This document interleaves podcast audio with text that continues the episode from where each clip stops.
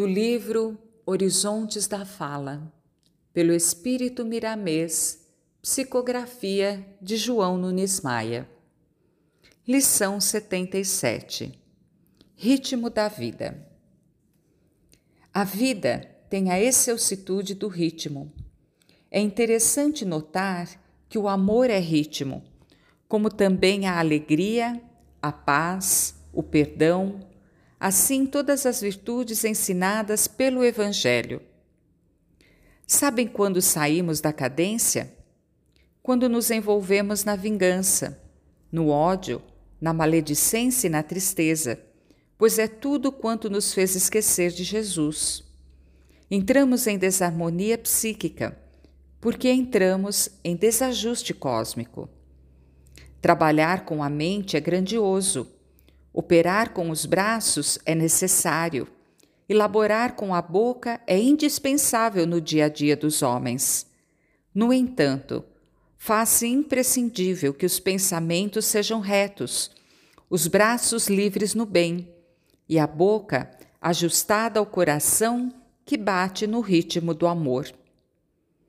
Se estás terminando este livro, podes compulsar novamente tal compêndio objetivando um aprendizado maior, buscando aqui e ali toques necessários à iniciação no comando da fala. A tua boca deve ser indulgente. Mesmo se os teus pensamentos trouxerem ideias aos teus lábios que fustiguem a moral, buscando sons para que se materialize a vontade inferior, não fales e se os teus companheiros subestimarem as tuas atitudes nobres, não cedas.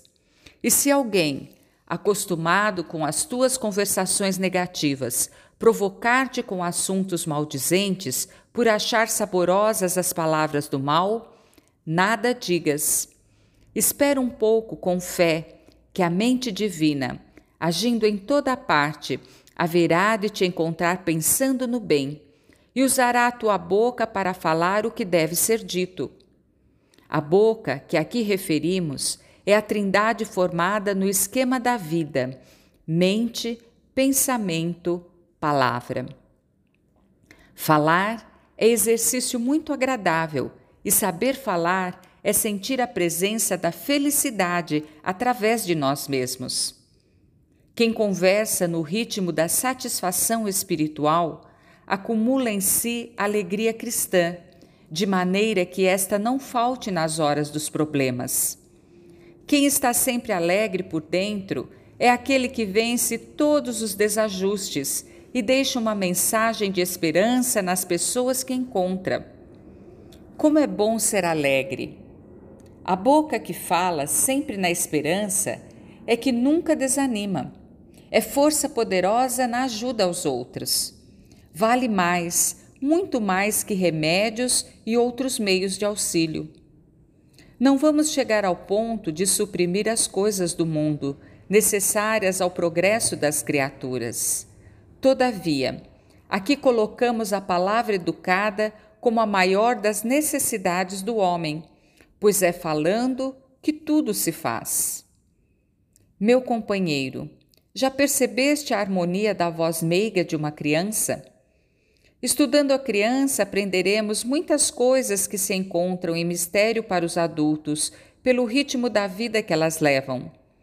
Não estamos aqui querendo transformar-te em um santo ou místico de um dia para o outro, porque esta posição também almejamos há milênios de lutas e ela existe apenas em homens de boa vontade, cuja disposição para o bem já dominou os instintos e comanda a inteligência. Aprendermos a conversar corretamente nas linhas da afabilidade, no clima da ternura e na luz do amor, sem desanimarmos com os obstáculos, traz-nos um progresso sucessivo, de maneira a adiantarmos-nos sem perceber na escala evolutiva. Mas para isso se faz indispensável observarmos o ritmo da vida. A língua poderá trazer-te muita paz, ou aborrecimentos incontáveis, dependendo do modo que for acionada. Vejamos a confirmação do que falamos no Provérbio 21, versículo 23. O que guarda a sua boca e a sua língua, guarda a sua alma das angústias. Frase em destaque para maior compreensão.